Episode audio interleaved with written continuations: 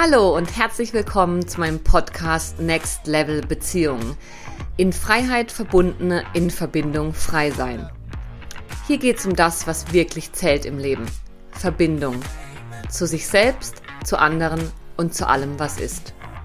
Ich bin Linda Klein und ich freue mich mega, dass du da bist.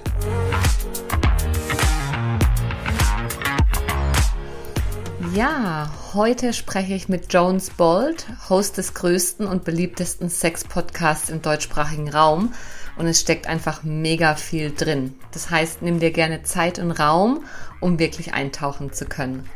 Du erfährst, was typisch weibliche und typisch männliche Themen sind auf dem Weg zu sexueller Freiheit, wieso du ohne deine Sexualität nicht in deine volle Kraft kommen kannst, wieso Orgasmen dich zu dir selbst führen wie Sex wirklich nährend werden kann, für wen Monogamie der beste Erfahrungsraum ist und für wen eine polyamore Beziehungsform, wieso Sex immer eine Grenzverhandlung ist und inwiefern es bei Sex und Beziehung am Ende ums Gleiche geht und was das ist.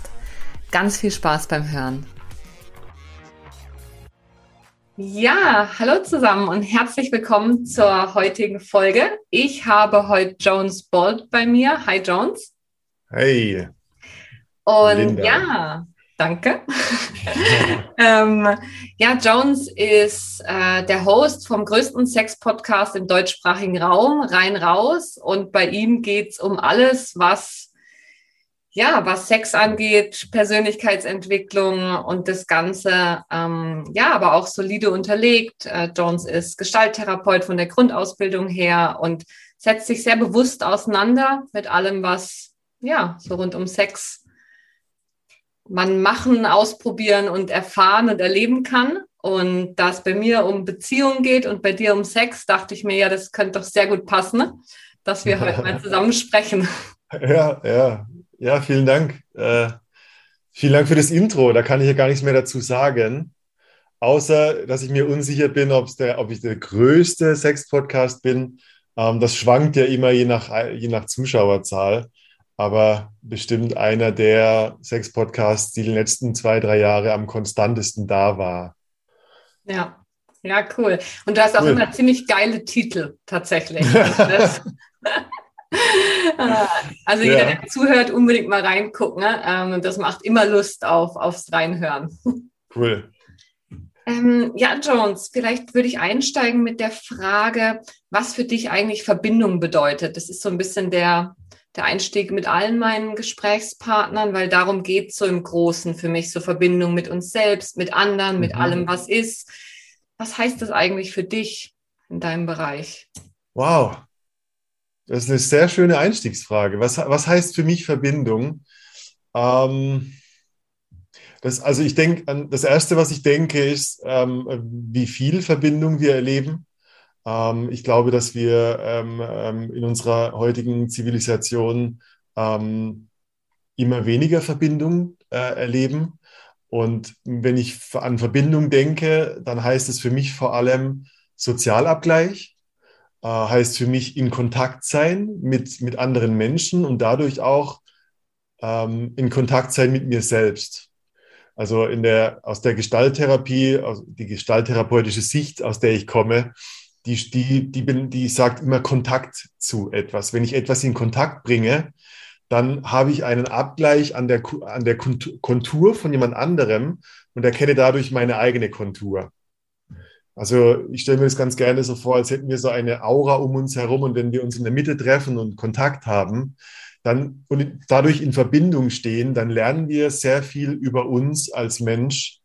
Ähm, und das ist eine für mich sehr wichtige Sache, wenn es um Verbindung geht, weil ich glaube, dass wir oft nicht, also an dieser Grenze, wo wir uns in der Mitte treffen, da ist es saftig, da ist es brenzlig, da ist es Selbsterkenntnis. Und wir haben oft Angst davor und gehen zu schnell über die Grenze oder gar nicht an die Grenze hin und vermeiden dadurch. Und ähm, Genau, deshalb sage ich, ja, Verbindung ist für mich Kontakt an der Grenze, wo es echt ist, wo ich echt bin. Ja, mega schön. Und jetzt weiß ich auch mal, aus welchem Hintergrund das kommt, weil ich sage immer, Kontakt findet an Grenzen statt.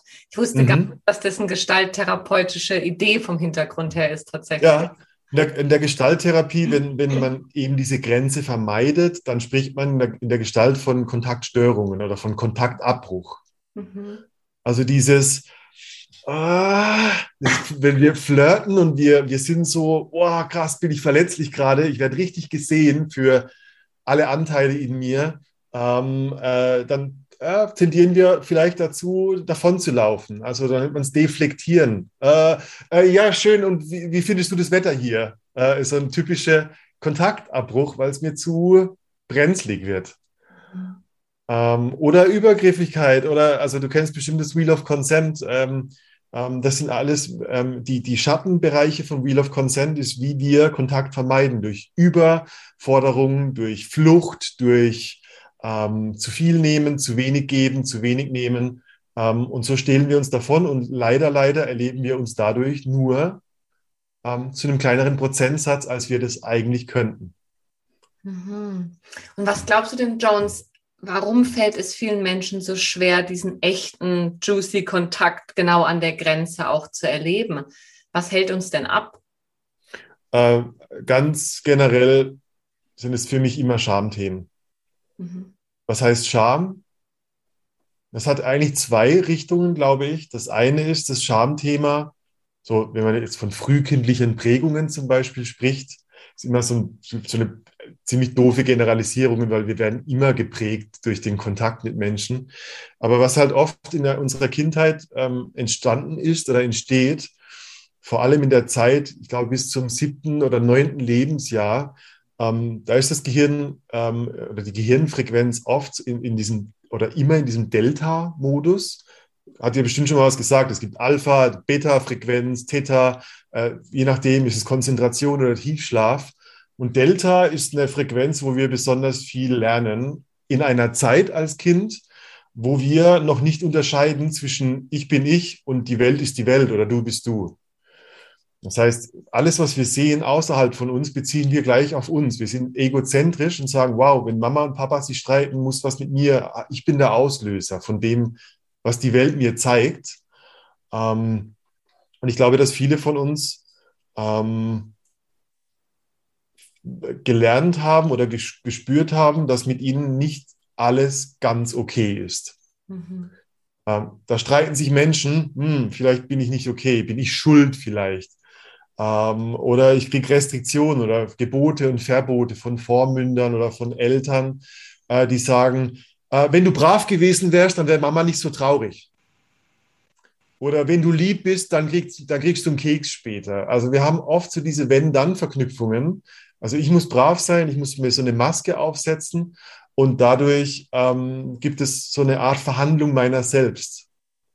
Mhm. Und ähm, dadurch, das ist Scham. Also Scham ist für mich die, die, das, die ungute Scham, die toxische Scham ist für mich diese Filterbrille von etwas stimmt nicht mit mir, etwas ist nicht okay mit mir und deshalb muss ich etwas tun, um später den Keks zu erhalten oder um später gemocht zu werden oder um später in Verbindung zu stehen, zum Beispiel. Und äh, das ist so die persönliche Ebene.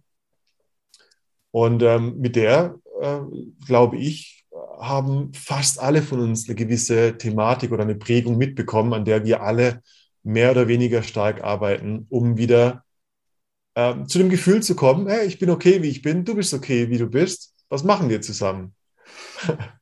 ja, genau. es ist super spannend, dass du das sagst, weil das ist genau der, das Thema, was auch bei meinen Klienten immer, immer kommt. Also wenn es um mhm. Beziehungen mhm. geht, so diese frühen diese frühen Erfahrungen, entweder ich kann die Verbindung aufrechterhalten und muss mich aber dafür aufgeben, oder die Verbindung bricht einfach ab. Und da wir als Kinder keine Chance haben, wenn wir alleine wären, machen wir einfach alles, um Bindung aufrechtzuerhalten und lernen mhm. dann natürlich, okay, aber ich darf nicht da sein in dem Zusammenhang. Und das ja. zeigt sich bei mir in der Arbeit dann in Beziehungen ganz häufig eben auch durch das, was du sagst, so Scham, mich ganz zu zeigen, irgendwie ja, Strategien, die wir uns aneignen, um irgendwie nicht wirklich in Kontakt zu gehen oder plötzlich erfahren haben oder gelernt haben, wenn wir in Kontakt sind, dann muss, müssen wir uns immer selbst aufgeben. Mhm. Und ich nehme an, das gleiche Prinzip gilt, wenn es um Sex geht, oder? Also, oder gibt es da für dich einen großen Unterschied? der, also das gibt für mich da keinen Unterschied, außer dass Sex, Sex ist wie LSD, ist ein Verstärker.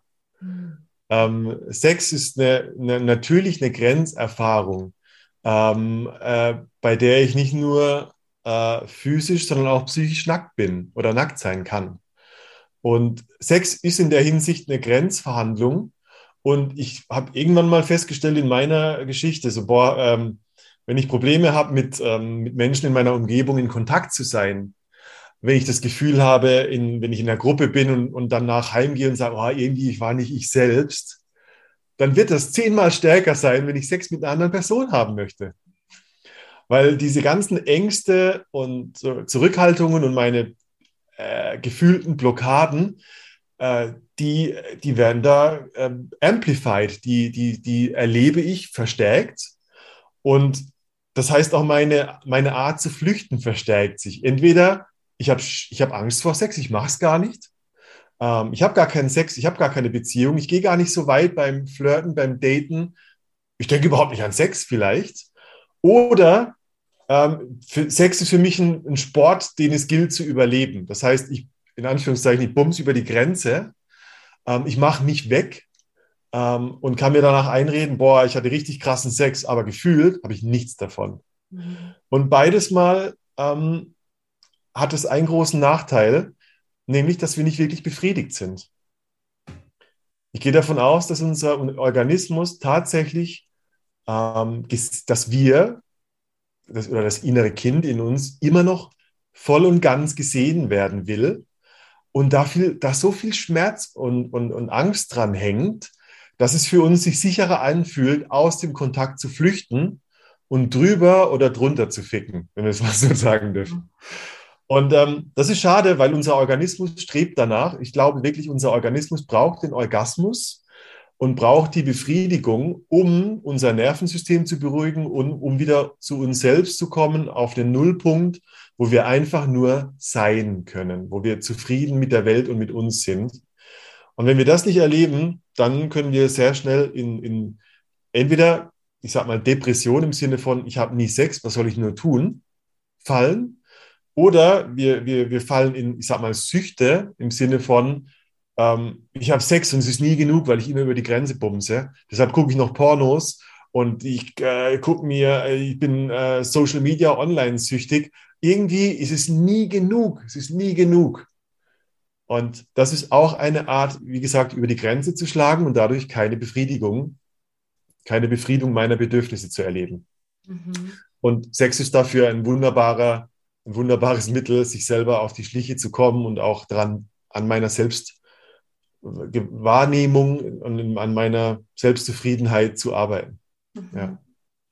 Und sag, Jones, würdest du vielleicht ein bisschen was von deinem Weg teilen? Weil so wie ich es verstanden habe, ich verfolge ja schon deine Arbeit schon ein bisschen länger, war ja. das wirklich der Weg, Sex als Instrument zur persönlichen Entwicklung? Also wie, ja. wie bist du denn gestartet? Was war deine, deine Motivation und wie war dein Weg?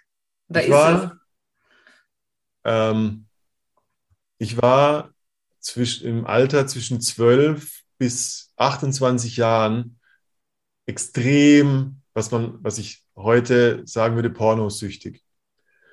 Ähm, ich hatte ähm, keine wirklichen sexuellen Vorbilder als Kind. Ich meine, wer hat das schon? Es gibt Menschen, die haben das. Ich beneide jeden, der in einer Familie aufgewachsen ist, die, der ähm, eine FKK-Kultur gelebt hat weil dann wurden Körper nicht versteckt, dann wurde Sexualität nicht versteckt und dadurch wurde es ein bisschen mehr zur Normalität des Alltags. Bei mir war das nicht so. Ich habe von Sex irgendwie das erste Mal über File-Sharing gelernt, indem ich meinen ersten Porno runtergeladen habe. Und das war für mich so, wow, krass, wie spannend. Ähm, was ist das? Und habe sehr schnell gemerkt, so, boah, da kribbelt es in meinem Schoß. Und ich habe dann wirklich mit einer ganz schönen langen Phase Masturbation angefangen. Und das war so der Einstieg in eine, eine Art Verunsicherung, äh, wie das wirklich geht, weil ich hatte jahrelang Masturbationssex mit mir selbst und ich hatte nicht gelernt, dass es eine andere Person andere Bedürfnisse hat. Riecht, schmeckt, fühlt, sich bewegt. sondern mein Skript im Kopf war, ich bestimme mit der Hand an meinem Penis, wie dieser Sex, den ich erlebe, zu gehen, zu funktionieren hat. Und das hat mich ziemlich weit vom Erleben weggebracht. Das war also nur noch eine Kopfkino-Fantasie, die ich jahrelang äh, erlebt habe. Ich habe das erste Mal mit 21 Sex gehabt und habe mich dadurch acht Jahre auf einen Sex trainiert, der völlig falsch war. Ja.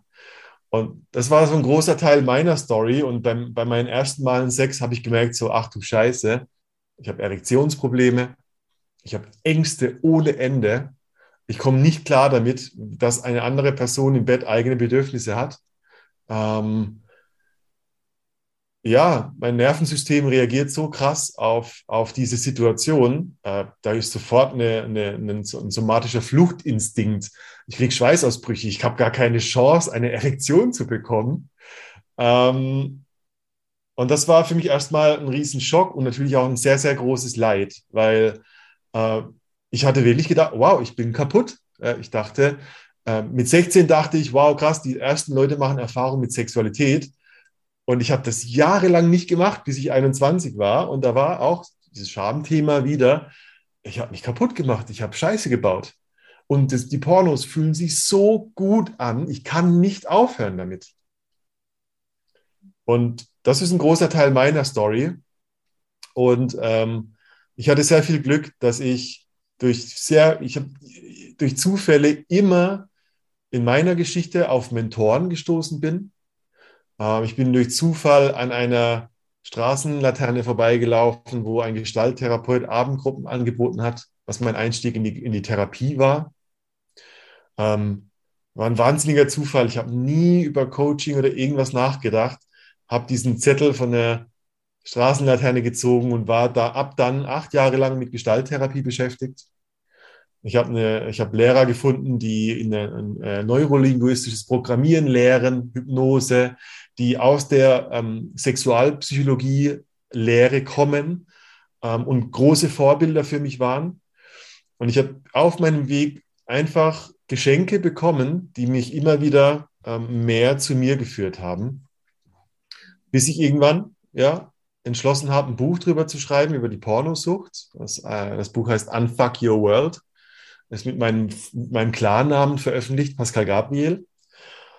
Und ähm, ja, und so kam es, dass wir jetzt, also die letzten drei Jahre rein und raus Podcast, wo ich diese Erfahrung jetzt geteilt habe oder immer noch teile, ähm, Menschen mit ihren Fragen, mit ihren Fragen, die sie mir per E-Mail stellen, beantworte, so gut es geht. Und ähm, ja, Selbsterfahrungsworkshops in Berlin ähm, und Umgebung organisiere seit zwei Jahren. Das war der kurze Umriss, ja. Genau, Johns, darf ich vielleicht mal auf die, so ein bisschen auf den Weg dazwischen eingehen, weil das ja. ist natürlich für viele spannend, auch die zuhören. So gerade das Thema Pornos. Es ist ja. wahrscheinlich viel für Männer und Frauen, jetzt vielleicht aus meiner Biografie gesprochen haben, vielleicht eher so dieses Scham und ich setze mich gar nicht mit mir auseinander. Was ist da unten eigentlich? Also eher so dieses ja. andere Extreme. Ja, Aber was sind denn so vielleicht so falls man es so ne, benennen kann, so Meilensteine, die dich von vom schambesetzten, pornosüchtigen Jugendlichen heute zu einem ja, super präsenten, selbstbewussten Mann gemacht haben, der das Ganze mhm. sogar noch teacht. Also da ist ja. ja, krass was passiert. Was, was hat dir da geholfen? Was, was war der Weg? Das, das allererste, wirklich ohne, ohne die, Thera also ohne therapeutische Begleitung, äh, ich keine Ahnung, was passiert wäre. Ich bin zur Gestalttherapie gekommen ähm, äh, über, über Selbsterfahrungsabende, die ein Therapeut in München angeboten hat, ähm, wo ich einfach gemerkt habe, wow, wenn ich in einem Kreis sitze mit anderen Menschen und der, der Redestab zu mir kommt, da ist so eine Angst, das Falsche zu sagen, falsch zu sein, ähm, äh, entdeckt zu, entlüftet zu werden, ähm, äh, dass, äh, dass ich da erstmal gemerkt habe, wow, was ist das, dieses Adrenalin, was in mir zirkuliert. Das waren so kleine Aufwachmomente gewesen, wo ich Bewusstsein bekommen habe für, wow, fühlt jeder so oder ist das mein persönliches Thema? Das war für mich der Einstiegspunkt. Ähm, ich habe das wirklich jahrelang, diese, diese Gruppen waren immer ein halbes Jahr und ich habe jeden zweiten Donnerstag das genossen, habe währenddessen Einzelsitzungen in Gestalttherapie genommen. Und Gestalttherapie ist in der Hinsicht besonders, dass ein Therapeut in der Gestalttherapie dir keine Tipps gibt, wie es besser wäre, sondern dir spiegelt, was du eh schon tust. Also es war für mich immer dieses Selbsterkenntnis durch, gespiegelt bekommen, was ich da mache, um mich danach auseinanderzusetzen, warum mache ich das, wie mache ich das und will ich das so. Das ist, klingt sehr auf einer sehr hohen Ebene, aber letztendlich kann Therapie, das Erlebnis von Therapie nicht besser beschreiben. Ja. Das zweite Wichtige vor sechs, sieben Jahren war ähm, eine, ja, eine Lehre, die, die, die radikale Ehrlichkeit, Radical Honesty heißt. Ich war damals ähm, von dem Autor, ziemlich, ziemlich zur Berühmtheit gekommen ist, seit über 20 Jahren das Buch, gibt es das Buch, ähm, auf einem Workshop in Griechenland, ähm, wo er an einem der Tage ist der sogenannte Nackttag wo man ähm, sich vor der Gruppe auszieht, vor der Gruppe steht und 20 Minuten lang über die, seine sexuelle Geschichte referiert. Äh, Masturbation, äh, Wünsche, Träume, Fantasien, was habe ich bisher erlebt, wie viele Partner hatte ich bisher. Ähm, und das war das erste Mal, dass ich vor einer Gruppe stand und gesagt habe, boah, und ich habe richtige Probleme mit Pornos. Und zu meinem Erstaunen in der Gruppe, ich glaube, wir waren so 14, 15 Leute, ging jede zweite Hand hoch, die gesagt hat, ich auch. Und das war eine große Erleichterung, weil ich äh, auch da wieder ein Stück gemerkt habe, so, warte mal, ich bin nicht alleine mit meinem Problem. Das scheint etwas zu sein, was viele Menschen bewegt. Und alleine schon das ist ein Teil der Heilung. Zu sagen, wow, ich dachte, ich bin der Einzige, der wirklich, dem es wirklich, wirklich schlecht geht damit. Und da habe ich gelernt, dass man also Scham wirklich durchleben kann, ähm, indem ich ein, eine Emotion sehr deutlich spüre, indem ich es ausspreche und in mein Bewusstsein in Verbindung mit einem anderen Bewusstsein steht, das, das da bleibt, das mit mir atmet, das mich nicht verlässt. Also diese Angst von, boah, wenn ihr entdeckt, was in mir abgeht, dann werdet ihr mich doch alle verlassen. Und das habe ich alles in dem Moment wirklich, das ist etwas, was, was wir ähm, im Nervensystem erleben. Oh, ich spreche meine größte Angst aus und die Menschen, die mir jetzt gerade wichtig sind, bleiben tatsächlich da. Das war für mich ein Erlebnis, das es mir erleichtert hat, plötzlich über diese Dinge zu sprechen. Ich habe angefangen, in jedem Date mit einer Frau, das ich hatte, zu sagen, oh, und übrigens, ich habe ganz viele Zeit mit Pornosucht verbracht und ich habe manchmal Erektionsprobleme.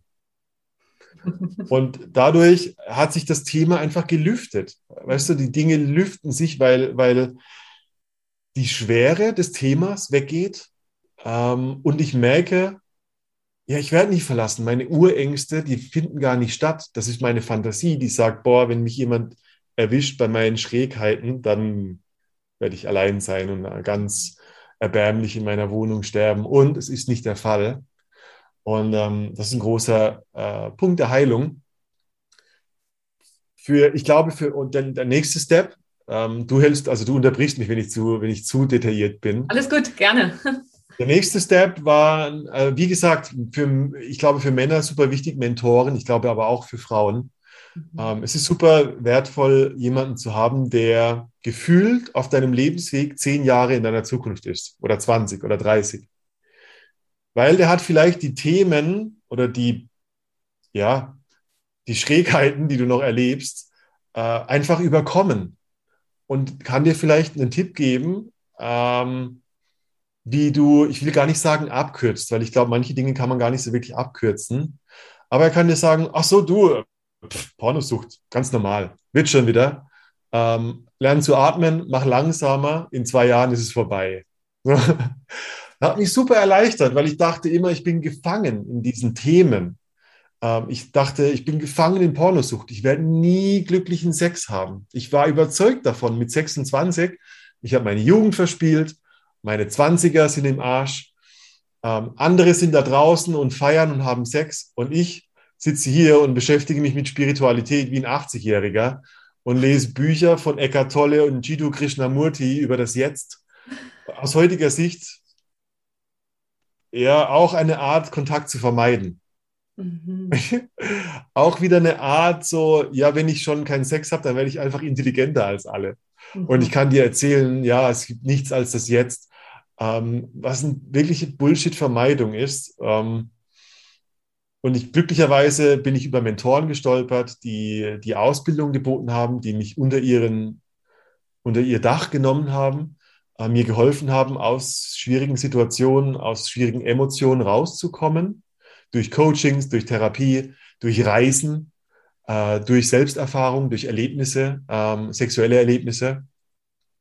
Und Stück für Stück, äh, wirklich Monat für Monat, würde ich heute aus heutiger Sicht sagen, ähm, habe ich es da geschafft, wirklich eine zu einer sehr, zu einem sehr glücklichen Kontakt mit Menschen zu kommen, äh, mich sehr gut kennenzulernen, was ich brauche, wann ich es brauche, ehrlich zu sein mit mir, mit anderen und dadurch auch authentisch zu sein mit meiner Art. Ähm, und so habe ich gelernt, ja, einfach mich zu genießen im Beisein von anderen Menschen, was ich vorher nie konnte, weil ich dachte, ich muss mich verbiegen, damit andere da bleiben. Mhm. Und das ist so der, der Weg. Workshops, ganz viele Workshops, ganz viele Kontakte, ähm, äh, Selbsterfahrungen mit Menschen, die auf einem ähnlichen Weg sind.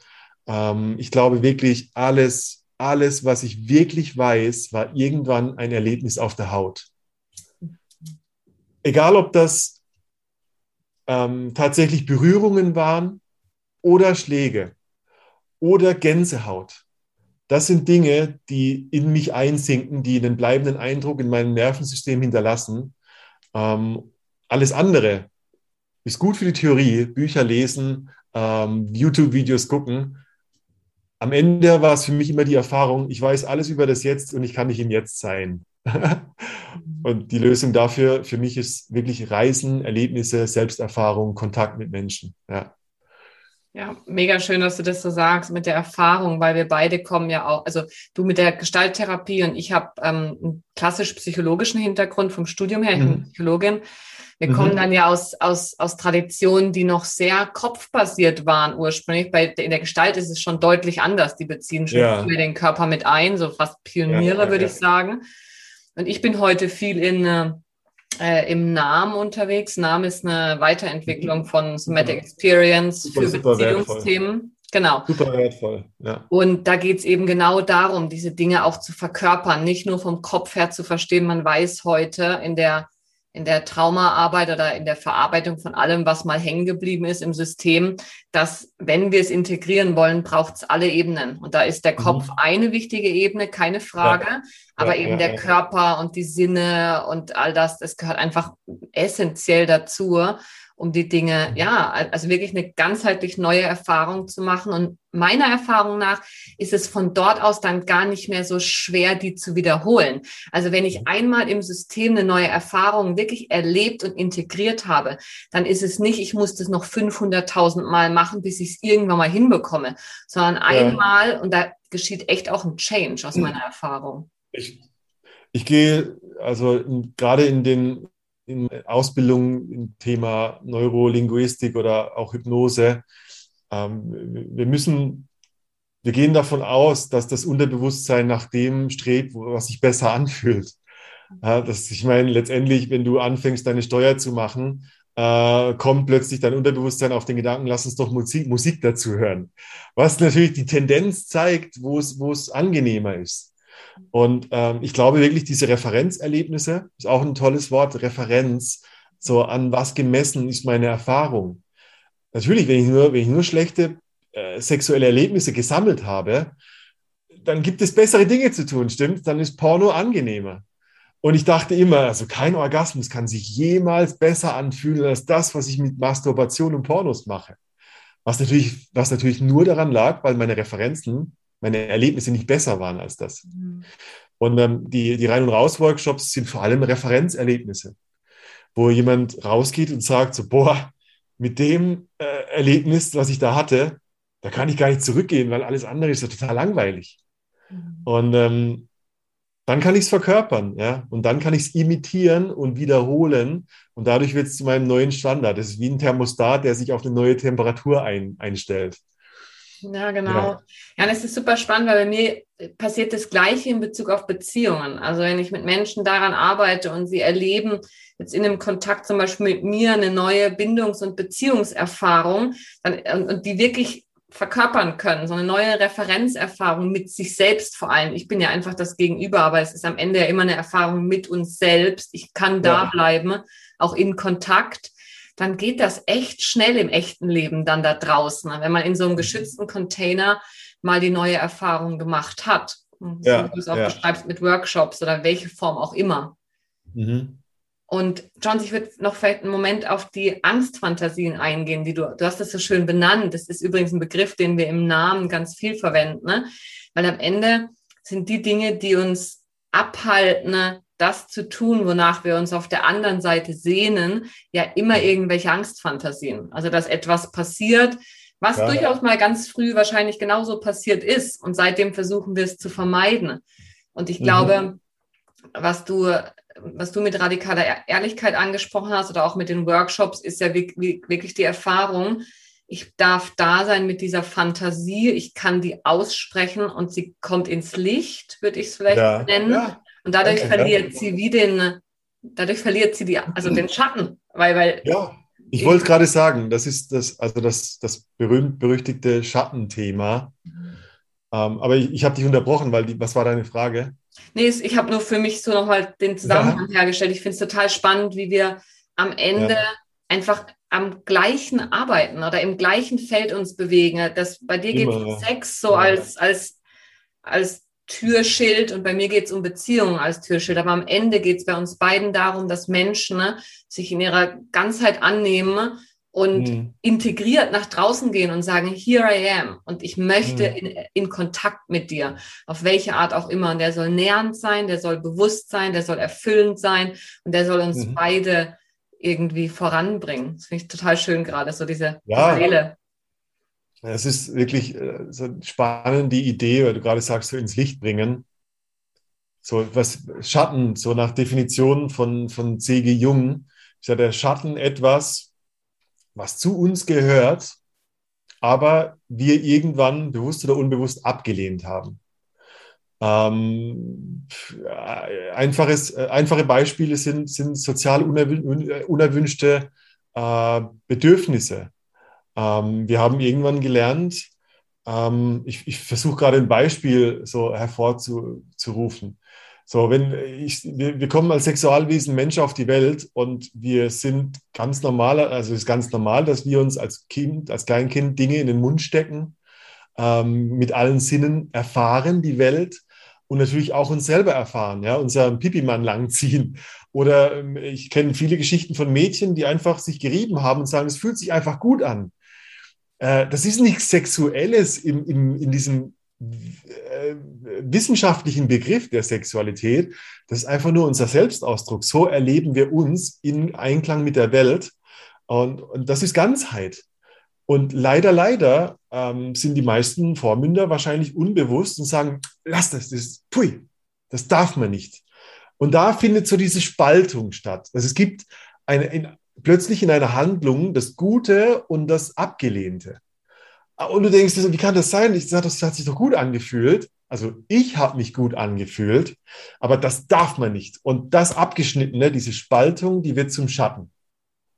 Also, und C.G. Jung hat gesagt, ein Schatten wird dichter, je länger wir ihn verdrängen. Ähm, also zum Beispiel die Lust an Dingen zu lecken, wird hoffentlich, hoffentlich später zu einer Disziplin, wo du sagst, und ich mag BDSM und ich will mich gerne einer Domina unterwerfen und ihre Stiefel lecken. Weil so integrieren wir Dinge, die wir im Alltag nicht dürfen, weil offensichtlich Konferenz, äh, Konferenz nicht auf den Boden schmeißen und willst dem Chef die, die Stiefel lecken, weil gesellschaftlich schwieriges Thema, aber es ist ein Bedürfnis von dir vielleicht. Und ich bitte, also ich würde jeden darum bitten, ähm, an diesen Extremen zu forschen, weil wir oft gar nicht mehr wissen, weil wir vielleicht zu jung waren oder wir das wirklich verdrängt haben, weil es wirklich traumatisches Erlebnis war, dass wir vielleicht gar nicht mehr wissen, ja, was war denn das eigentlich, was mir so viel Lust bereitet hat, was ich irgendwann nicht mehr durfte. Und das ist der Wert von dem, was ich Sexperimente nenne. In eine Bandbreite von Deviationen zu gehen, Kink, BDSM, Fetische, aktiv sein, passiv sein, verschiedenste Konstellationen von Menschen, Gruppen, Dreier, was auch immer, um zu erleben, wo vielleicht das Gold begraben ist in mir, was ich gar nicht mehr mit meinen Gedanken, mit dem Kopf alleine ähm, hervorrufen kann. Ähm, und das ist eine super spannende Reise, weil was passiert, wenn wir den Schatten lichten, dann ist es nicht so, dass er weggeht, sondern dass er integriert wird. Wir werden ganz dadurch, dass wir anerkennen, oh wow, das ist ein Teil von, von mir als Mensch. Auch diese unerwünschten Persönlichkeitszüge, Anteile in mir gehören zu mir und ich kann nicht anders als ganz sein und integriere das in mein Leben. Und das ist eine Frage von Mut. Ja? Mhm. Das ist eine Frage von Mut, da wirklich hinzuschauen, was kickt mich, was gibt mir, was gibt mir unglaubliche Ekstase-Erlebnisse ähm, und was hat das mit mir zu tun und was, wie integriert sich das in mein Leben, sodass ich ja auf einem vollen Spektrum mein Leben leben kann. Mhm. Und sag Jones, glaubst du, dass Männer und Frauen da unterschiedliche ja, Blockaden mitbringen, das zu tun? Also ich überlege gerade, weißt du, so gibt es für mich als Frau ist, glaube ich, so diese Erlaubnis, irgendwie, ja, wild, frei, ungestüm zu sein, ein Thema ja. oder ohne als, als Hure zu gelten, zum Beispiel. Ich ja, denke, das ist vielleicht ein typisches Frauenthema. Oder was ist deine Erfahrung? Gibt es da Unterschiede und was ist denn so typisch männlich jetzt als, als Gegenpol?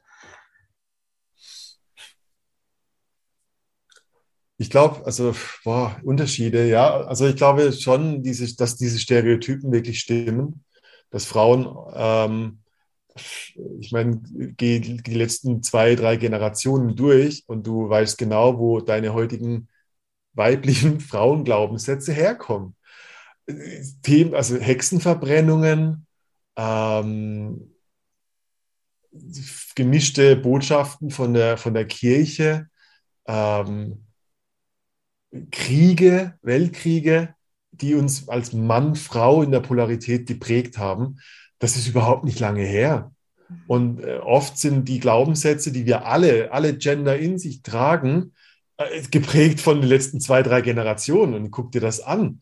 Also warum, warum äh, Männer, ich habe viel Erfahrung mit Männern, warum Männer oft das Gefühl haben, dass sie den Rücken nicht gestärkt haben. Ja, natürlich, wenn, wenn die meisten Männer in Deutschland zumindest äh, äh, völlig apathisch aus dem Weltkrieg zurückgekommen sind und emotional unfähig oder tra schwer traumatisiert waren, dann wurde dieser Glaubenssatz oder diese Unfähigkeit an unsere Väter weitergegeben und die geben es an uns. Das ist nicht so lange her. Und ähm, deshalb ist für, für Männer jetzt zum Beispiel äh, ganz oft das Thema, ja, wie komme ich an meine Emotionen, wie komme ich an meine Gefühle ran? Wie komme ich an meine Männlichkeit als eine Art von Männergemeinschaft, Verbrüderung. Ah, Männer sind nicht meine Feinde, sondern meine Verbündete, mit denen ich verletzlich sein kann und dadurch mehr ich selbst werde. Und für Frauen, äh, das ist die Kirche, die Hexenverbrennung, äh, das sind die Trümmerfrauen nach dem Krieg. Ich meine, Frauen haben eine unglaubliche Last nach den Kriegen äh, tragen müssen. Ähm, die, die, ich sag mal, die Emanzipation der Frau hat in den letzten Jahrhunderten mehrere Wellen erlebt, aber das ist noch lange hin, bis das, das Patriarchat als, als, als Glaubens- oder Denkmuster oder als äh, Unterdrückung der Frau ähm, ja weg ist. Ich glaube nicht, dass das wirklich aktiv passiert, dass Männer sagen, ihr Frauen, ihr bleibt Frauen. Das ist einfach ein kollektives Muster, wie wir denken. Und in Workshops habe ich zum Beispiel oft erlebt, wie schwer es Frauen fällt, wirklich zu nehmen, wirklich zuzulassen, ähm, so, sondern immer in diesen, in diesen Standard fallen oder in dieses Feedback, wow, krass, ich wusste gar nicht, ich kann, ich kann so gut geben, aber wenn ich nehmen muss, auch schon die Sprache, wenn ich nehmen muss, habe ich, habe ich Schuldgefühle. Hm. Ich, man darf, ich, ich darf als Frau nicht nehmen. Und äh, ich kriege Gänsehaut bei der, wenn ich es ausspreche. Das ist so furchtbar, ähm, weil ich sehe beide Extreme. Ich kenne auch, habe Frauen kennengelernt, die waren okay und die waren fuck it schuld. und die waren so frei und so im Reinen mit sich selber und Frauen sind so krass sexuelle Wesen.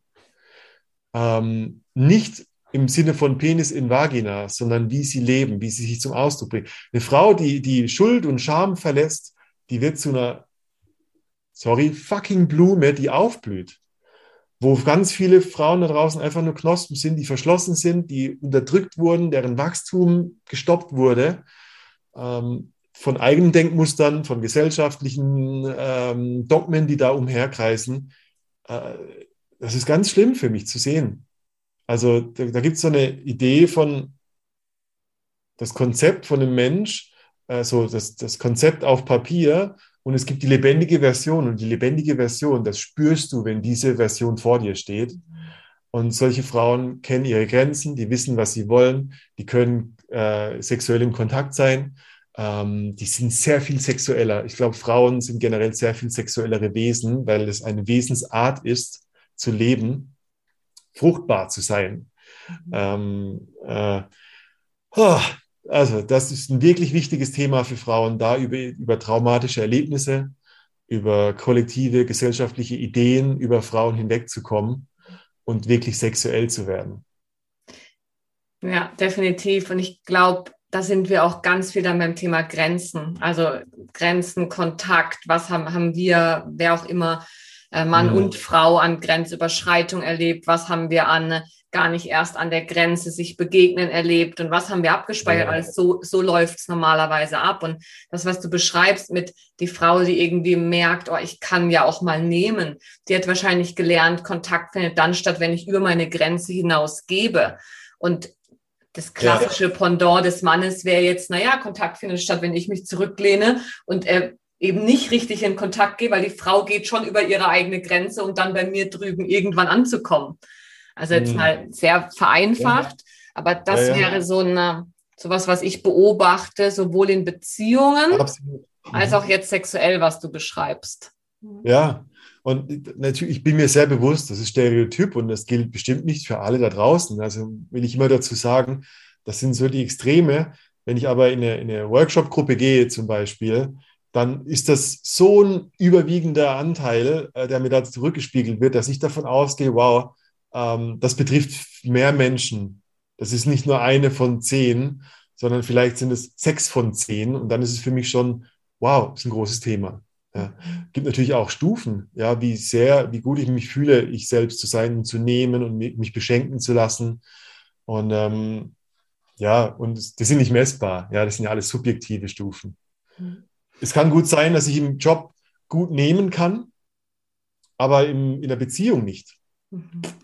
Kann gut sein, dass ich jemand bin, der gerne zur, äh, zur Massage geht und gut empfangen kann. Ah, es wird sich um mich gekümmert.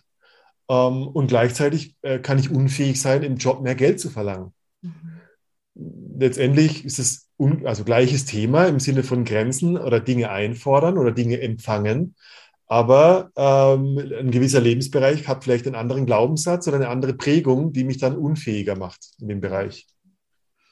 Ja, genau. Und also wenn ich es jetzt so frühkindlich betrachte, dann ist dieses ähm, Kinder durchlaufen ja verschiedene Entwicklungsphasen. Ähm, so im, von, ja. von Geburt bis, sagen wir mal, ja, du hast schon, glaube ich, ganz gut benannt, so sagen wir mal sieben bis neun Jahre, wo auch einfach echt viele krasse Prägungen stattfinden, weil eben alles noch direkt reingeht und wir noch mhm. nicht gut filtern können. Und das erste, was du angesprochen hast, glaube ich, mit der, mit der Massage und einfach mal hinliegen und nehmen, das ja. ist, glaube ich, so ein Thema, das in der Bedürfnisphase angesiedelt. Also Kinder so ab irgendwie ja, ein paar Monaten Alter, die wie lernen, okay, ich bin da mit meinen Bedürfnissen und bin komplett abhängig vom Außen, dass sie erfüllt werden. Sei es ja. körperliche Nähe, sei es Nahrung, sei also Wärme, all das. Und ich glaube, da kann, können Prägungen stattfinden in beide Richtungen. Und das Zweite, was du ansprichst, mit der, mit dem beim Chef einfordern, zum Beispiel, dass ich mehr Geld bekomme. Ich glaube, da geht es viel auch um, da geht es um Selbstausdruck und irgendwie, ich kenne meinen eigenen Wert und stehe dafür ein, genau. wer ich bin und, und, auch meine Leistung in Zusammenhang bringen mit einem, mit einem Benefit, den ich dafür kriege. Und das ja. würde ich wahrscheinlich von der Entwicklung her dann, wenn ich es mal so jetzt denke, ein bisschen später ansiedeln. Das ist vielleicht eher so Willensphase, wo Kinder lernen, meins und ich will und ich kann mich damit auch mal durchsetzen. Ne? Oder ich kann mich damit nicht durchsetzen, aber die Beziehung bleibt trotzdem aufrechterhalten. Ne? Also, ja, es ist immer ein Tanz, weil ich glaube nicht, dass die Kinder, die immer alles bekommen haben, besser, besser leben oder glücklicher sind. Das stimmt auch, das stimmt auch nicht. Ähm, aber ich glaube, überwiegend oft haben wir ich sage, ich mag keine Generalisierungen, aber das ist halt so das Thema, wenn wir einen Podcast machen, ähm, haben wir einfach gelernt, dass Glück ist später, Arbeit, Leistung, Disziplin geht vor und dann dürfen wir. Das, diese Wenn-Dann-Verkettungen sind so gefährlich. Mhm. Ähm, so, das, über, wir können es überall machen. Also wer wird, wie zur Hölle sind wir zum Glauben gekommen, dass man, dass Arbeit Montag bis Freitag stattfindet und das Samstag, Sonntag, Wochenende ist. Ich weiß, das ist ein bisschen ein grobes Beispiel, aber das zählt ja auch für andere Dinge. Wir orientieren uns daran, was Experten sagen, wie oft man Sex hat und wie man Sex hat und äh, lassen uns da verunsichern. Und ich glaube, das ist total falsch. Jeder hat seinen Rhythmus, jeder hat seine Geschwindigkeit, jeder hat seine Natur, seine eigene Natur, weil die Natur da draußen, die gibt keinen Fick darauf, wie, die hat keine Regeln. Ja. Genau, und John, ich würde da gerne einhaken, weil ich habe mich da ja. gerade echt intensiv mit auseinandergesetzt im Rahmen einer meiner Ausbildungen. Genau das so, ähm, lässt mein Umfeld mich nach meinem eigenen Rhythmus leben. Und entweder du machst ganz früh die Erfahrung, ja, meine Umwelt ist eingestimmt, eingetuned auf mich und ich darf meinen eigenen Rhythmus leben. Oder mhm. du bekommen hast eine Mutter, die sagt, okay, 14 Uhr, jetzt wird, wird gestillt, 18 Uhr, ja. jetzt wird gestillt und 20 Uhr liegst du im Bett. Und ja. dann lernst du, okay, meine eigenen Bedürfnisse, darum geht's nicht. Es geht hier um Regeln und Strukturen und ja. du trennst dich ab von deinem eigenen. Das finde ich super spannend, weil das kann man echt ganz früh auch schon ansiedeln, ja. so erste Erfahrungen genau damit. Und das ist so wirklich ähm, äh, super interessant, dass wir Hunderttausende von, von, von Jahren als, als ich sag mal, Jäger und Sammler in, in, in Zyklen gelebt haben. Das ging gar nicht anders. Wir mussten mit der Natur leben und die, die ging in Zyklen und wie, ähm, wir haben auch nicht Frühstück, Mittag und Abendessen gehabt. Aber irgendwie äh, sind wir in den letzten 10.000 Jahre in diese, ich sag mal, Zivilisationssituation geraten, die immer weniger Zufall zulässt. Wir müssen, wir versuchen, Zyklen unter Kontrolle zu halten. Ja, wir, wir heizen im Winter und kühlen im Sommer, um zu mitteln. Und genauso stellen wir uns auch vor, irgendwie, dass es eine Konstanz in allem gibt. Und wir haben Angst vor Kontrollverlust, wenn die Dinge mal nicht so laufen, wie wir sie doch kontrollieren wollten. Und äh, wir schneiden uns von so einer Lebendigkeit ab, weil äh, letztendlich unser Organismus hat Zyklen. Und äh, Sexualität und Lust und Beziehungen haben auch Zyklen. Und wir, äh, sobald, also ich, oft Beziehungsstreitthemen, die mich erreichen, wo ich denke so, ja, ist halt ein Zyklus. Und jetzt habt ihr mal eine schlechtere Phase, aber ihr denkt nach zwei Wochen schon über die Trennung nach, weil ihr es nicht ertragen könnt, dass dieser Kontrollverlust stattfindet. Mhm. Also wir sind eigentlich als, als, als lebendige Wesen wirklich auf Zyklen, auf, auf ja, wenig Kontrolle, auf Harmonie mit der Natur um uns eingestellt. Nur dass wir irgendwie die ganze Zeit versuchen, den Zufall oder den, den Rhythmus irgendwie zu takten, unter Kontrolle zu halten äh, vielleicht für so eine Art Sicherheitsbedürfnis, was, was wir heute mehr brauchen, weil, weil wir die Gemeinschaft von früher, also diese geme der gemeinsame Stand, der Tribe, nicht mehr so stark ist, weil der hat uns Sicherheit gegeben innerhalb der Unsicherheit des Zyklus. Jetzt sind wir mehr vereinzelt und erleben dadurch individuell mehr Unsicherheit und wir versuchen halt die Welt um uns herum stabil zu halten statt die Gemeinschaft, die stabil war schon die ganze Zeit früher. Und ich glaube, daher kommt so dieses Sicherheitsbedürfnis, immer alles zu kontrollieren, unter Kontrolle zu halten und, und, und zu portionieren. Ähm, und das schneidet uns ab von einem, ja, das schneidet uns ab von Lebendigkeit. Das ist wie, ähm, wenn wir immer gleich atmen würden, aber einmal Hochleistungssport machen, einmal schlafen. Und das funktioniert irgendwie nicht für beides. Ja. Mega cool, dass du gerade diese Schlaufe machst, auch so zu dem, wofür sind wir eigentlich gemacht, evolutionär bedingt, weil ich habe dich da schon häufiger drüber sprechen hören. Magst du da vielleicht mal noch ein paar Worte dazu sagen, so zum Thema, wie sind wir eigentlich, wofür sind wir eigentlich gemacht, designt, programmiert, wie auch immer wir es nennen wollen, kannst du gerne den richtigen Begriff finden, ne? was Sex angeht und was Beziehungen ja. angeht. Also gibt es da, würdest du sagen, wenn man ganz weit zurückgeht und guckt, wo wir herkommen, gibt es ja. da wie eine, ja, so ein, so ein Design? Ich sag, mal so, ich sag mal so, Dinge verändern sich. Also ähm, ich, ich bin ein bisschen weiter weggekommen von dieser Idee, dass unsere Natur durch die Biologie äh, also kontrolliert ist, die wir vor einer Million Jahre auf dem Weg zum Menschsein geprägt wurden. Gene äh, werden an- und ausgeschaltet. Gene ähm, äh, verändern sich mit der Lebensform. Äh, unsere Verdauungstrakte haben sich verändert mit äh, der Veränderung von, von Nahrungsaufnahme. Also es ist nicht so, dass ich da romantisch der Vergangenheit nachhänge. Was ich aber glaube, ist, dass ein Großteil von unserem Gehirn, so diese limbische System, die Amygdala, die immer auf, auf, also die Emotionen steuern, diese Teile, die älteren Teile in unserem Gehirn, das, das sogenannte Gecko-Gehirn sagt man auch dazu, die kümmern sich sehr stark um, um, um unsere wesentlichen Bedürfnisse von Vertrauen, Authentizität, Gemeinschaft. Ähm, genau. Und letztendlich ähm, sind die, unsere Grundbedürfnisse haben sich kaum verändert, weil dieses, diese Art von Gehirn sich nicht weiterentwickelt hat. Und das ist einfach vor über die über Millionen und, von Jahren ähm, entstanden. So die, die Pleistozän ist so 2,8 Millionen Jahre, wo man sagt, so das ist die Entstehungsgeschichte der, des Menschen, bis er vor ungefähr 100, 70 bis 100.000 Jahren äh, angefangen hat, aus Afrika sich in die Welt zu verteilen. Und ich finde interessant, wie haben wir denn bis dahin gelebt? Beziehungsweise wie haben wir denn bis dahin gelebt, bis wir sesshaft wurden?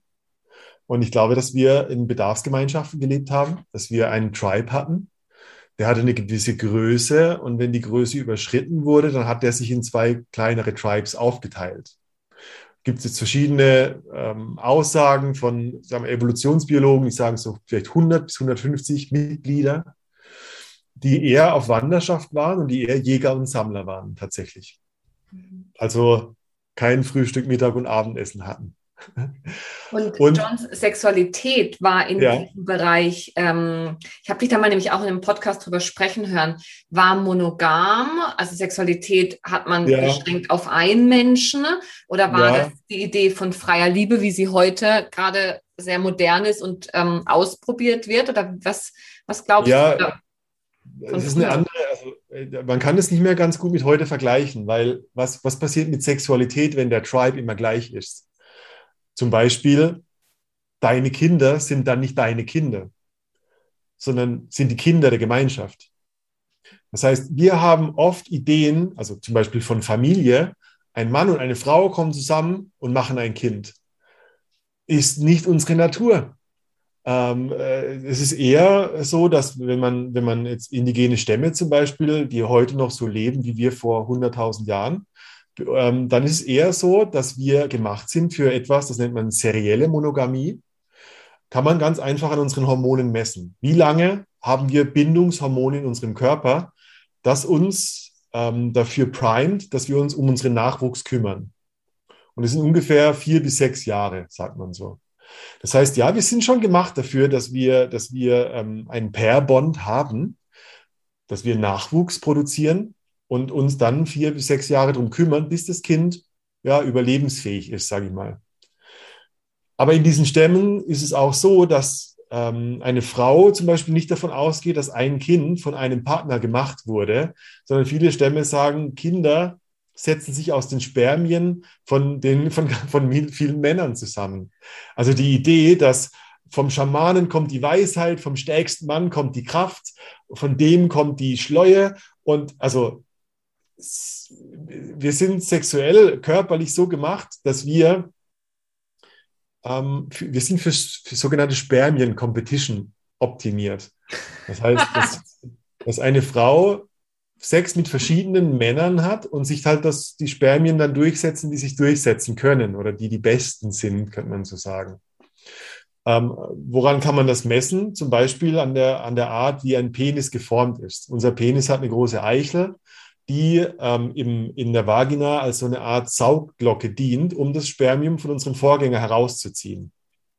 Hm. Heißt auch, dass Frauen, und das ist auch wieder der Kreis geschlossen zum, zur erhöhten Sexualität, dass eigentlich Frauen das Wesen sind, die mehr Sex wollen als Männer, weil ihr seid diejenigen, die Spermien gesammelt haben von den Männern. Das heißt, Frauen mussten mit sehr vielen Partnern Geschlechtsverkehr haben, damit sich ein, einer der Geschlechtspartner durchsetzt, damit dass sich ein Spermium durchsetzt.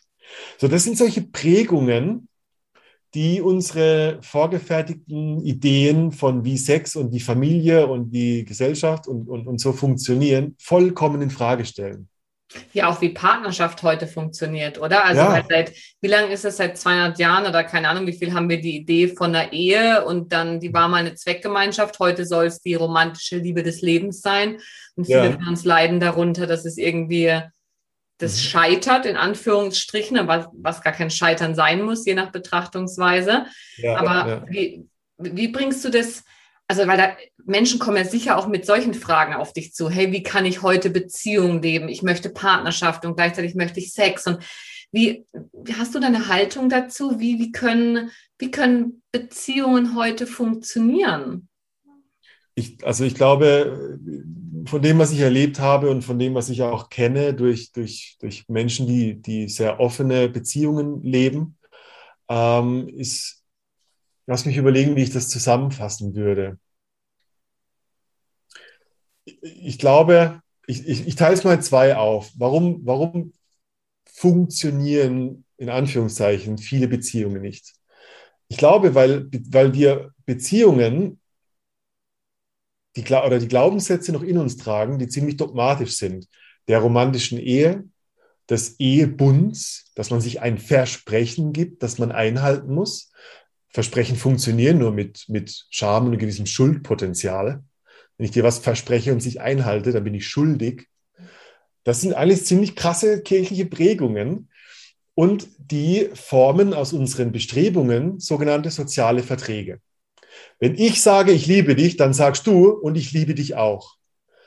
Ah, das heißt, das heißt, ich muss von dir was einfordern, damit ich mir sicher sein kann, dass du zu mir gehörst. Und ich glaube, die Zeiten sind einfach vorbei, wo wir hm, andere, wo wir Kontrolle über andere Menschen erlangen durch diese Versprechen. Das ist ein Angstthema.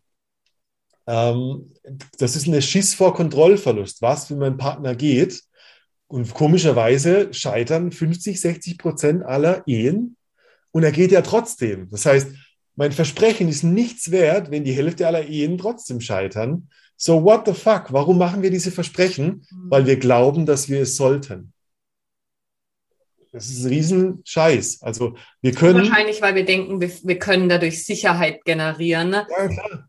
Das, aber wir müssen mal einsehen, dass das selbst ein Gedanke, ein Sicherheitsgedanke ist, der nichts damit zu tun hat, wie mein Organismus in zwei, drei, vier, fünf, sechs, zehn Jahren denkt. Also weißt, auch da, wir versuchen so die Zukunft zu kontrollieren, indem wir heute ein Versprechen abgeben und bauen uns unser eigenes Gefängnis, aus dem wir uns selber rausklamüsern müssen und fremdgehen und Affären machen, uns dann doch scheitert und oh, Menschen enttäuscht sind. Wie konntest du nur unsere Ehe gefährden? Pff, ich, wir sind Menschen, wir sind keine Verträge. Mhm. Und das ist das, glaube ich, wo wir hin, zu dem Bewusstsein, wo wir hinkommen. Schwieriges Thema, weil wir sind ja trotzdem für Verbindung gemacht, stimmt's? Wir wollen ja diese tiefe, glaube ich, tiefe Verbindung, angenommen sein, Wärme, eine gemeinsame vielleicht Idee von der Zukunft. Ich, wir wollen nicht essentiell alleine sein. Ich will nicht alleine sein. Ich will mein Leben teilen mit jemandem. Und das ist ja dieser unglaublich schwierige Spalt. Aber fuck, was machen wir denn daraus? Ich erkenne, ich bin ich und du bist du und es gibt hier keine Verträge du gehörst mir nicht, aber ich will, dass du zu mir gehörst. Hm. Das heißt, wir müssen eigentlich als eine Art Wachstumsbeziehung gemeinsam Arbeit investieren, um über unsere Verlustängste, äh, ähm, wahrgenommenen Fehler, Selbstwertgefühl, angeschlagenes, gemeinsam drüber hinwegkommen. Und was ich erlebt habe, was ich gespiegelt bekommen habe, ist sehr oft, dass Beziehungen monogam starten und eine Phase haben, wo Vertrauen entsteht. Und mit der Zeit das Bedürfnis wahrgenommen wird, dass das nicht alles war, sondern dass da draußen noch mehr Menschen sind, dass meine Interessen nicht aufgehört haben, nur weil du jetzt bei mir wohnst, dass meine Evolution im Kopf immer noch drauf aus ist, das nächste Kind zu machen, im Sinne von Reproduktion, wenn wir das jetzt sehr mechanisch betrachten, und ich mir nicht verbieten kann, mit anderen Menschen zu flirten, weil das ist unsere Natur. Wir machen so oft Fitnesswerbung für uns als Sexualpartner. Wenn wir das nicht haben, dann verlieren wir jede, dann verlieren wir Lust am Leben, äh, Lust am Sex und dann haben wir nicht mehr die Verbindung, die wir uns eigentlich beim Ehevertrag versprochen haben. Und wenn wir jetzt vom Ehevertrag oder von diesem, ja, wir sind eine feste Beziehung ausgehen, dann ist der Vertrag, den wir schließen, uns unser Glück, unser Lebensglück zu teilen, beziehungsweise uns für den anderen zu kümmern, dass der auch glücklich ist oder glücklicher wird. Warum macht man sonst eine Beziehung? Mhm. Ich will ja auch glücklicher werden, indem ich nicht mehr alleine bin. Und ich glaube, sobald ich unglücklicher werde, sobald ich merke, boah, die Lebendigkeit wird weniger, die Anziehung wird weniger, weil uns, weil wir zu nah zusammengekommen sind. Also wenn die Pole verschmelzen, wenn klar männlich, klar weiblich nicht mehr Anziehung produzieren, weil wir zum Beispiel zusammengezogen sind, dann müssen wir uns wieder differenzieren.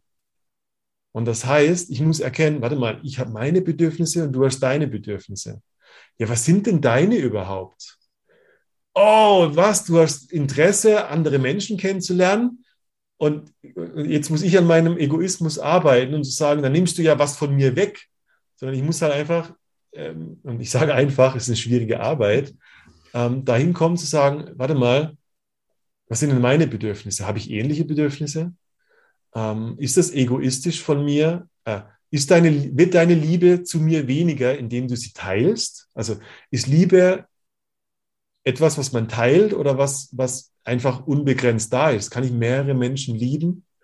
Äh, können wir uns lieben, aber, aber körperliche Bedürfnisse, Sexualität auf mehreren Kanälen ausleben? Und äh, das sind alles äh, große Fragen und ich, jede Beziehung, die ich kennengelernt habe, die diese Phase durchlebt hat, gemeinsam im Commitment, wir kommunizieren, wir kommunizieren, wir erleben zusammen, wir erleben alleine. Es gibt etwas in dir, was ich sehe, ich will mein Leben mit dir teilen. Du bist meine Partnerschaft, aber nicht die einzige Beziehung in meinem Leben, mhm. weil ich mit jedem Menschen in gewisser Weise in Beziehung stehe. Aber hier ist meine Partnerschaft als das Commitment für einen gewissen Lebensweg. Ähm, die Paare, die darüber, die, die, die sich da durchgearbeitet haben, sind die glücklichsten Paare, die ich kenne. Mhm. Die haben beides. Die haben Intimität und Vertrauen und die haben Sexualität und Lebendigkeit in ihrem Leben als Individuum. Und ähm, das ist super schön zu sehen, was da für ein Lebensglück entsteht und wie andere Menschen sich von dem Glücklichsein abhalten. Mhm. Oh, mega schön, dass so viele, so essentielle Sachen gesagt, glaube ich, auch gerade ja. für, für das Feld, in dem ich mich bewege, für die Zuhörerschaft von diesem Podcast, weil so viele von uns sind auf der Suche nach neuen Formen. Wie kann Beziehung funktionieren? Wie kann Glück funktionieren? Gibt es das überhaupt? Und ja. auch das mit den Zyklen, was du angesprochen hast. Und Du hast serielle Monogamie benannt. Du hast gesagt, das zur Partnerschaft committen und gleichzeitig annehmen, dass man in Beziehung mit unterschiedlichen Menschen ist, sich mit Verlustängsten auseinanderzusetzen. Was ich noch mhm. als großen als großes Themenfeld mit reinnehmen würde, ist auch so, ja, die frühen Prägungen. Was habe ich mal gelernt, wie Bindung funktioniert? Ist es eher mhm. in die Richtung, ähm, also ich bin jetzt in der klassischen Bindungstheorie, Bowlby ja. und ja. habe ich eher gelernt, dass Bindung ähm, sowieso nicht funktioniert und ich gehe in den Shutdown und mache sowieso mal zu und bleibe eher auf Abstand? Oder habe ich gelernt, oh, manchmal ist die Bezugsperson da und wenn ich mich nur genug anstrenge, dann switcht sie nicht plötzlich wieder ins Abwesendsein und aber macht es ja. am Ende doch. Und dann werde ich eher so ängstlich und clingy, also ähm, anhaftend, ja. anhänglich. Ja, und ich glaube, mhm. das ist auch super wichtig, so da nach und nach unterscheiden zu lernen, was ist das, was ich mal gelernt habe und ja. vielleicht auch so ein Stück weit davon differenzieren und wie möchte ich mich heute in meiner Essenz für Beziehungen entscheiden. Weil ich glaube, da gibt es bei einigen echt einen Gap. Ich finde, äh, du hast es sehr schön gesagt. Und das Wichtigste für mich aktuell und schon lange längerer Zeit ist Bereitschaft. weil es ist ziemlich einfach, immer in meinem kleinen Käfig zu bleiben und zu sagen, nein, so wie ich die Welt sehe, so ist es. Also meinen, meinen Prägungen weiterhin zu dienen und zu glauben. Und für viele braucht es erstmal einen kurzen Leidensweg, um sich selbst in Frage zu stellen, zu sagen, warte mal, ist die Welt, die ich erlebe, wirklich die einzige Welt, die es gibt? Kann es sein, dass mein Gegenüber auch recht hat? Und äh, das ist so, ich finde es äh, auch gerade mit dem Thema offene Beziehungen, Polyamorie, weil es gerade so ein cooles Thema ist, es ist für viele auch eine super Ausflucht, die Bindungsschwierigkeiten haben. Nee, nee, nee, das ist das war einzig Wahre. Und jetzt kann ich endlich, habe ich eine Rationalisierung für meine äh, Bindungsunfähigkeit. Und äh, nee, nee, so ist es. Ich habe da ein Buch drüber gelesen. Und für die ist wahrscheinlich die beste Intervention eine monogame Beziehung. Einfach mal Selbsterfahrung äh, erleben, was sind denn meine Trigger? Also wo geht denn bei mir die Achterbahn im Körper ab, wenn ich mich plötzlich gefangen fühle? Wenn, wenn ich plötzlich gar nicht mehr frei bin, ähm, und genauso umgekehrt, wenn jemand denkt, nee, nee, nee, ich suche nur feste Partner, keine One-Night-Stands. Ich sage, oh, geh raus hier, 100 One-Night-Stands und wir reden nochmal drüber. Das ist super, es ist so leicht, unsere eigene Welt klein zu halten und zu sagen und, und, und auch unglücklich zu bleiben, super leicht. Ich muss nichts Neues tun. Ich, ich wiederhole einfach meinen alten Scheiß und ich finde es schade. Und äh, ich glaube, die wirkliche Persönlichkeitsentwicklung, die findet also in Beziehungen auf jeden Fall statt. Ähm, ich kann mich immer davon abhalten und immer wieder meine, meine so, ich sage nochmal, kann Eckart Tolle und äh, große Philosophie reden und sagen, ja, ja, ich habe es verstanden, so ist es. Und für immer um meine, um meine Themen herum eiern. Ähm, und ich bin der Meinung, ich bin so, ey, äh, Erlebnis über Ergebnis. Verlieb dich hardcore. Verlier dich doch komplett. Mach doch alles falsch und geb dich hin der Gefühlsachterbahn. Das ist nicht immer angenehm, aber du willst doch was über dich erkennen, statt immer nur das Gleiche zu erleben. Und das ist ein kurzer Schmerz, aber das Wachstum ist immer ein bisschen schmerzhaft. Ja, das ist wie, keine Ahnung, ja, die, die, Scha die Schale von einem Ei muss brechen, damit das Küken rauskommt. Ah, was für ein blöder Satz, aber es stimmt. Ja brauchen einen gewissen äh, und Spannung. Ja. Habe ich dich gerade richtig verstanden? So, so verlieb dich komplett, stürz dich voll rein, gib dich auf, ist gleich, also mach mal alles falsch und danach kommst du zu einer Erkenntnis. Magst du da ja. noch was dazu sagen? Wieso, ja, wieso mein, machst du diese Verknüpfung? Weil viele sagen ja, das ist das, das ist das, worum es geht im Leben und ich muss mich total verlieben und dieser eine Mensch. Und da machst du jetzt ja gerade so ein bisschen eine Du stellst das ja gerade in Frage, Nein, wenn ich es richtig verstehe. Äh, nee, also ich, ich meine damit jemand, der immer sich auf Abstand hält, kann sich darin üben, mal den Abstand komplett zu verringern und sich ah. loszulassen. Mhm. Äh, Beispiel aus meinem Leben. Ich war vor zwei Jahren hardcore verliebt und ich habe es selber nicht wahrhaben wollen. Und ich habe mir eingeredet, das kann doch nicht sein. Die Person, das kann doch nicht sein. Ähm, warum reagiere ich so? Was für bescheuerte Fragen. Warum? Weil die Emotion war einfach schon da. Emotionen, Gefühle sind schneller als Gedanken. Und ich wünschte mir heute, ich hätte mich hingegeben und hätte, wäre offen gewesen, äh, diesen Kontrollverlust, also auch Liebe kann ja ein Kontrollverlust sein, weil das sind Gefühle, die machen mir vielleicht Angst, weil kindliche Prägung habe ich so nie kennengelernt. Oder wenn ich verliebt war, dann bam, gab es eine Ohrfeige hinterher. Ich äh, habe auch eine Prägung äh, als 16-Jähriger, wo ich hart verliebt war und die Frau mit meinem besten Freund fremdgegangen ist. Au, das ist der Schmerz heute noch und ich vermeide das.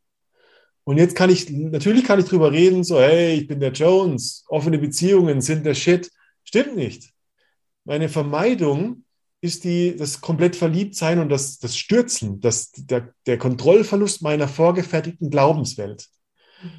Und nicht, weil es besser ist, aber weil ich mehr über mich erfahre, weil ich, weil ich mich spüre, statt mich selber unter Kontrolle zu halten und klein zu halten. Ich will die Kontrolle verlieren, um in der Rückschau zu gucken und zu sagen, wow, krass, die alte Version war ja von mir war viel kleiner als der Container, weil ich jetzt Gefühle integriert habe, die ich vorher immer ausgegrenzt habe.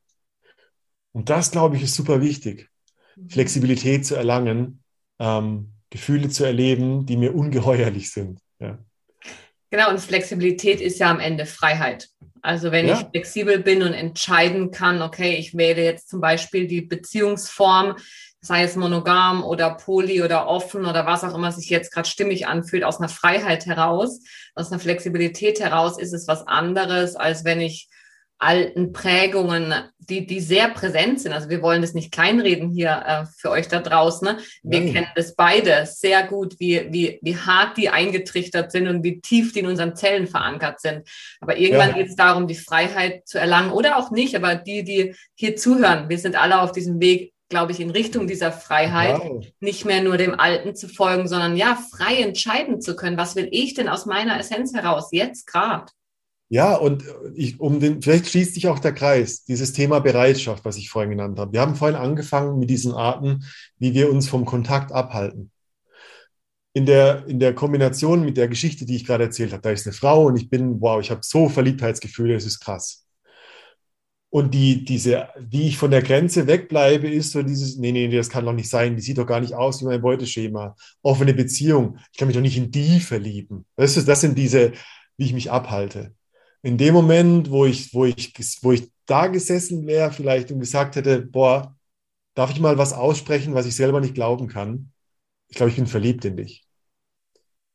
Ich weiß, ich, und ich spüre das jetzt, und ich weiß damals, ich hätte Schweißausbrüche bekommen, weil es genau an der Grenze gewesen wäre zu meinem Erleben. Das, was ich gesagt hätte mit dem Mund, wäre genau das gewesen, wie ich gefühlt hätte. Es wäre aber nicht in mir drin geblieben, sondern es wäre im Sozialabgleich. Es hätte resoniert. Ich hätte eine Antwort erhalten. Ähm, ich glaube nicht, dass die Person weggerannt wäre. Und dadurch hätte ich es wahrscheinlich loslassen können. Die Spannung in meinem Nervensystem, die Ungewissheit, ob es so ist. Wie kann ich das mit mir ausmachen? Ich muss es ja aussprechen, um wieder durch die Reflexion zu spüren, stimmt das, was ich da ausspreche?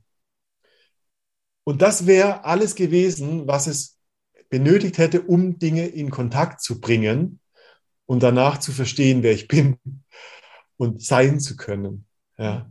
Und das, ich wünsche diese Art von Hingabe den, den, den Menschen da draußen in meinen Workshops, wo auch immer, genau herauszufinden, was sind die Worte gegenüber wem, dass mein Körper, die mein Körper emotional eh schon spürt, was eh schon da ist um es in Kontakt zu bringen und wirklich zu fühlen.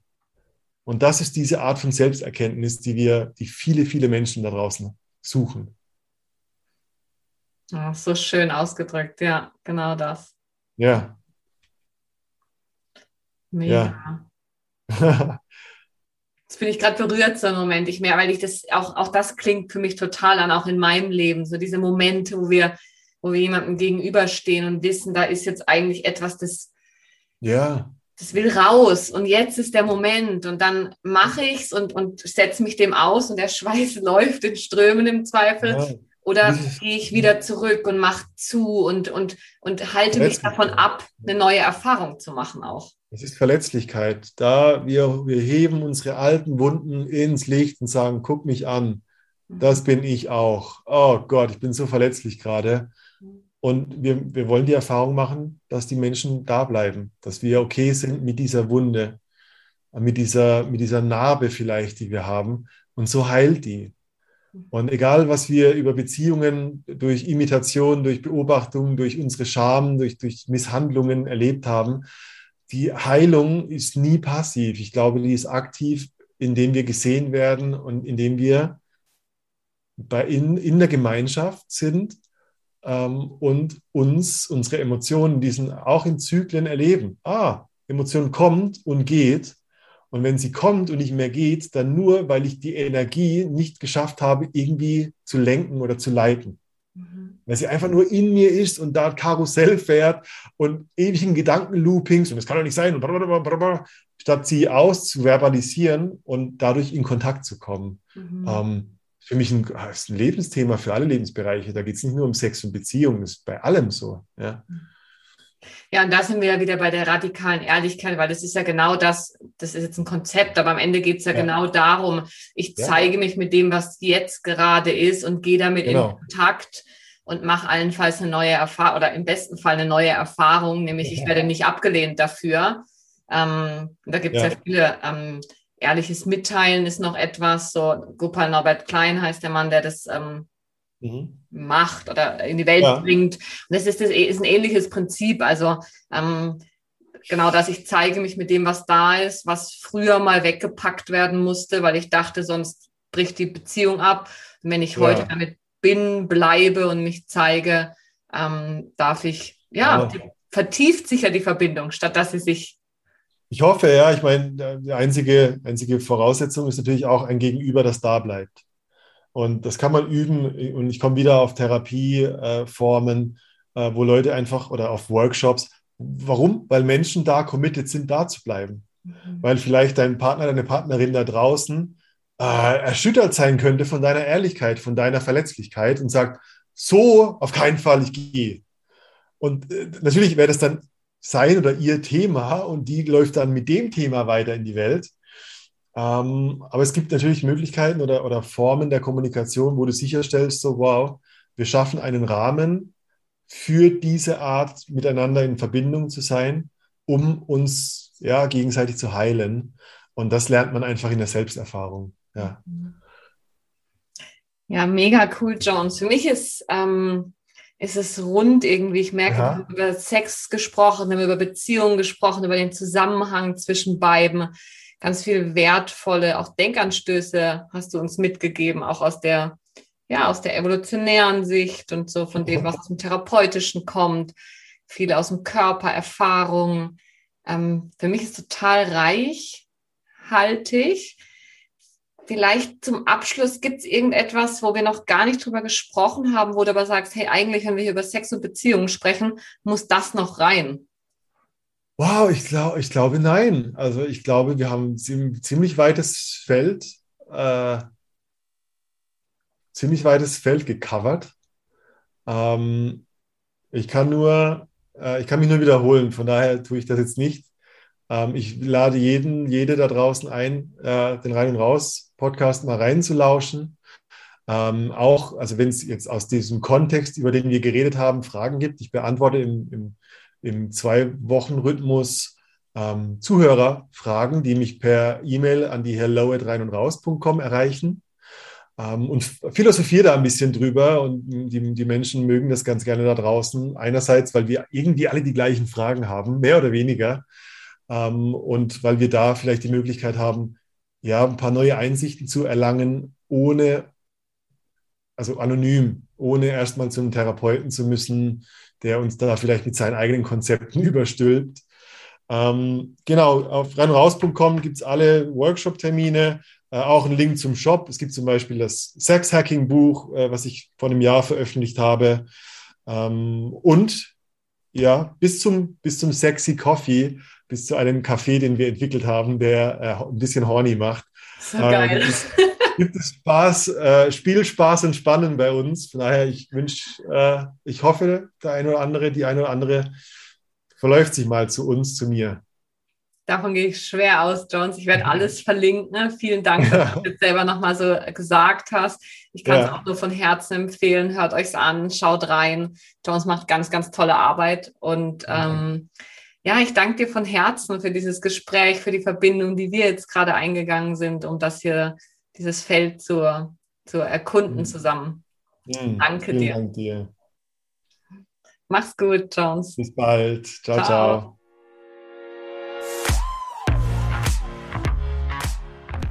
Ja, das war mein Gespräch mit Jones und ich hoffe natürlich, du hast genauso viel für dich mitnehmen können wie ich.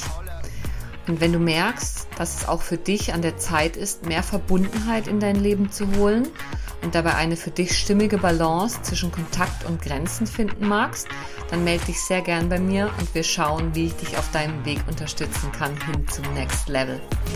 Ich wünsche dir auf jeden Fall eine gute Zeit und freue mich aufs nächste Mal. Alles Gute. Ciao, ciao.